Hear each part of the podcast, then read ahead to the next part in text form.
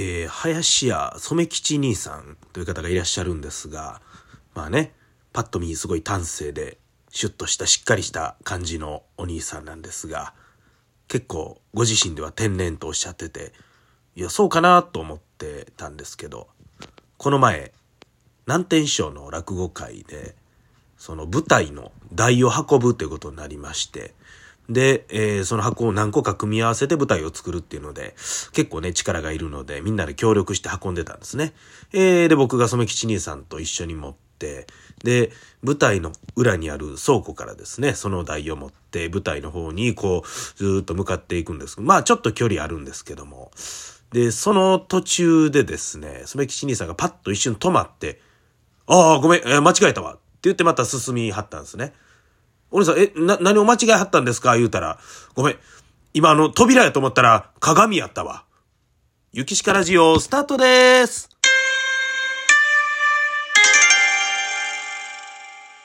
ゆきしかラジオ。さあ、始まりました。落語家桂ゆきしかのゆきしかラジオということで、ちょっとね、まだ少し痰が絡む、そして鼻が詰まるというような感じですけどもね、鼻が詰まって匂いが全くわかりません。全くわからなかったんですけども、つい今しがた、たまに匂いがわかるぐらいにちょっと回復してきました。はい。解放には向かってます。食欲もありますし、元気です。すごい、まあ、元気ですけども、この鼻詰まってるっていうのと、なんか、痰が絡むっていうのがしんどいっていう状態ぐらいです。はい。まあね、昨日も配信させていただいたんですけども、えー、まあね、そんな、なんやかやバタバタしてたってな話でございましたけども、うー、そうですね、今日は、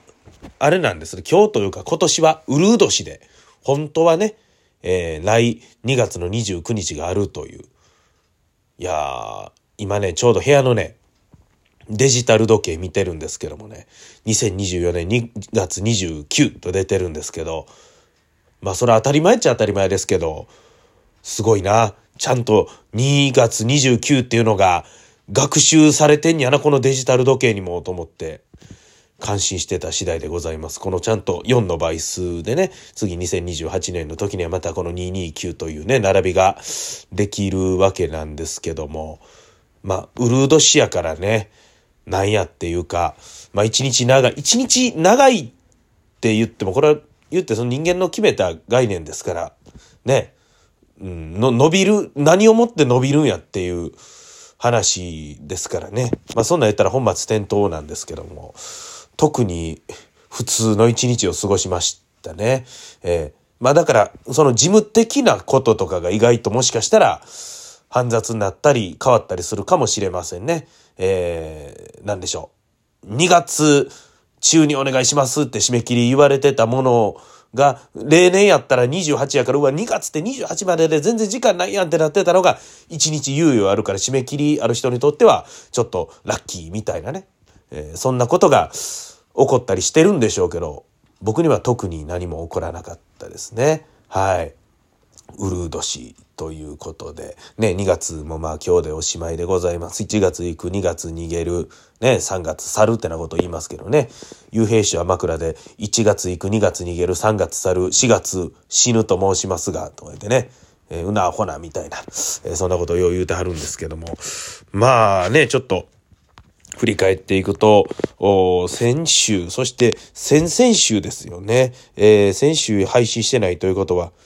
15日ぐらいから振り返っていくということで、ちょうどね、15日がなんかチルでローファイなラジオみたいなね、ことで、あれは事前に録音してたやつなんでね、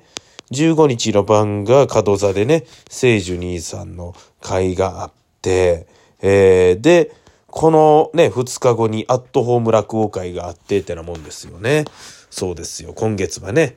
えー、第13回目となるアットホーム落語会開始師匠に出ていただきましてね、えー、開始師匠はね、僕が入門して次の日から1週間、師匠の九州ツアー、巡業について行かしてもうたんですけども、その時に一緒にいてはったのが開始師匠で、まあね、やっぱり話し返ったら、誰しも思うでしょうけど、この師匠と相部屋、もしくは師匠だってね、弟子と相部屋っていうのは、それは、あんまりね、快適なものではないです、正直。気も使うし、師匠だってなんか気つくいったらね、注意せなあかんし、えー、ね、弟子もね、師匠に気使うし、みたいなところで、えー、ね、そら、お互い快適とは決して言えない空間ですよ。まあそんな中でね、開始師匠がもう一人いてくれはったことで、何かこう、間に入って、こう、クッション代わりになってくれはったというかね、えー、ちょっと僕が師匠から注意を受けてもね、開始師匠がね、裏でフォローしてくれたりとか、なんか本当に僕、修行中の入門してすぐにね、えー、ご一緒した師匠なので、すごく、なんか思い入れがあるというと、なんか変な言い方ですけども、すごい自分にとって、ね、まあ、それこそひそ丸師匠はね、えー、僕の落語を始めるきっかけになったところのね、師匠でもあるっていう、そんな第二の師匠みたいな感じのこと言ってますけども、まあ、開始師匠も本当に僕にとってすごい心の中にすごいある師匠でしてね、えー、その開始師匠に来ていただきまして、で、えー、八一兄さんがね、夜、ちょうど、やっこ兄さんの10周年の会っていうのでね、そう手伝いで行きまして、それで残ったのが開始師匠とお三味線の豊田姉さんですよね。で、そのトヨタ姉さんと、まあ、3人でね、ちょっと地元の居酒屋行きましてね。で、ああ、阪南市、あ、え、美味しいとこあるな、ええ、ええとこやな、みたいな。で、開始師はお酒、ほぼ飲まないんですけどもね、この、お三味線のトヨタ姉さんがね、すごいお酒好きでね、阪南市の何山政宗というお酒置いてたんで、それをこうね、あ、これ阪南市のんですよとか言ったら結構召し上がってね、結構ええ感じで出来上がってしまいましてね。で、もうなんか、フルフル亭に泊まろうとか言ってね、えー、すごいご用気になってはって、開始書がもう帰帰るで帰るでとか言うてね。で、僕もまあ定期があるんで、もうなんかその場のノリでナンバーまでちょっとお見送り行きますわって喋りながら言ってたんですけど、ね、トヨタ姉さんね、途中で酔っ払って僕の膝で寝るというね、えー、もちろん既婚者の先輩ですけどもね、えー、もうだいぶ酔ってはるなと思いながら、で、えー、ナンバーについて、で、まあまあ、地下鉄のところぐらいまで行きますわっていうことやったんですけども、何回の改札をね、えー、開始師匠が通り、僕が通り、それでお姉さんまだかなと思ったら、なんか後ろの方でなんかふらふらと歩いてあって、大丈夫かなと思ったら、まあ手に財布持って、ね、これでタッチしてね、改札突破するんかなと思ったら、まさか改札を通りながら自分のデコをタッチするっていうね。それで、あー、通れなかった、とか言って、ちょっと姉さん何やってるんすか？とか言って、あー、また通れなかった、これ2回、3回、これ4、5回ぐらいやりはって、さすがに何回すんねんと思った時に開始師匠が僕の耳元で、めんどくさいなぁ、言うてこう 笑いながら言うてはったというね。非常に、あの、楽しい打ち上げでございましたね。まあそんなアットホーム落語会があって、このペースで喋ったらちょっともう時間なくなるな。えー、っと、で、その次の日ですね、えー、が言ってた先の染吉兄さんがね、鏡に入っていきそうになった岡町南天の会があって、で、夜は幽閉師匠の会行かしてもらいまして、で、次の日はね、かかって今回の鳴り物があったりとかですね、えー、ハルカスね、えー、久々のハルカス、ちょっとね、えー、ハルカス、間が空きまして、2月はね、バレンタインで、チョコレートをね、たくさん近鉄さんがね、こう保有するということで、いつも、えー、使ってる会場の、えー、スペースナインがチョコレート置き場になるという。まあそれはね、ああいう百貨店なんかにとってチョコレートっていうのはね、バレンタインの時期すごい大きな商売でございますから、ね、ハルカス寄せより儲かるんでしょう。それはもう大事なことですからね。えー、久々のハルカス寄せということで、なんかすごい、えー、人も、えー、いつもより行さん来てたなという印象でした。はい。そしてですね、次の日は、えー、これブログに書いたんでまた見てくださいね。大師匠文福とね、えー、大野松部屋にちょっとね、えー、力士登りを持って行かしてもらったりとかと、ラクゴリラにね、出させてもらったりとかいうことがありました。これ僕あの、入門前からね、あの母親と見に行ってた落語会でございまして、もう、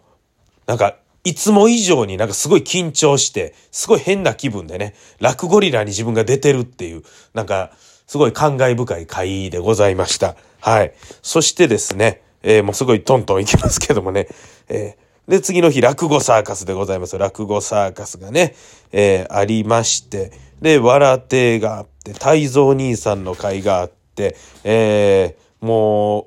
今言うときますけど、この落語会の後、ほぼ全て全部打ち上げですからね。えー、もう楽しい打ち上げがありまして、そして25日はですね、えー、無が無プランニングさんのお仕事でね、えー、大須演芸場名古屋の方で東西4人会ということでね、えー、やらせていただきました。えー、立川ダンス兄さん、そして春風亭架橋さんはね、えー、度目の共演でございまして、そして、えー、今女流で、えー、大人気のですね、霊霊者ミーマさんでございますね。えー、この4人での会やったんですけども、まあですね、東京って、なんか東京同士やから3人は知り合いかなと思ったら、実は初めましてみたいなところがあったりとかして、意外とだから立川流とね、えー、芸協はそんな一緒になれへんとか、らっきょうとは一緒になれへんとか、あ、意外とそういう感じなんやっていう。東京って教会が3つあるっていうね、ことで、ああ、なんか東京は東京でそんな一緒になれへんこともあんねんなと思いながら。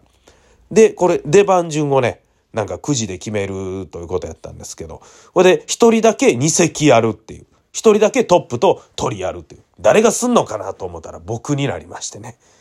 で、だから順番とかもその時にもうランダムで決まったんですけども、そこはも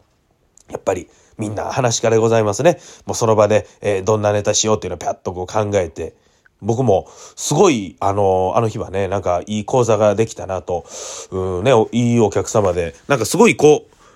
落語界のお客さんというかね、えー、落語の笑いのポイントですごいこう反応してくれはるようなお客さんで楽しい喋らせていただきました。えー、そして、えー、次の日はですね、えー、シュート兄さん古文座ともうあの朝まで飲みに行って、そして次の日はザザ落語があって、えー、そしてちょっとあの鼻が詰まり出して、っていうような感じなんですね。ざーっと、ざーっと喋りましたけどもね。そして、この後、ちょっと生配信をしようと思います。8時半から。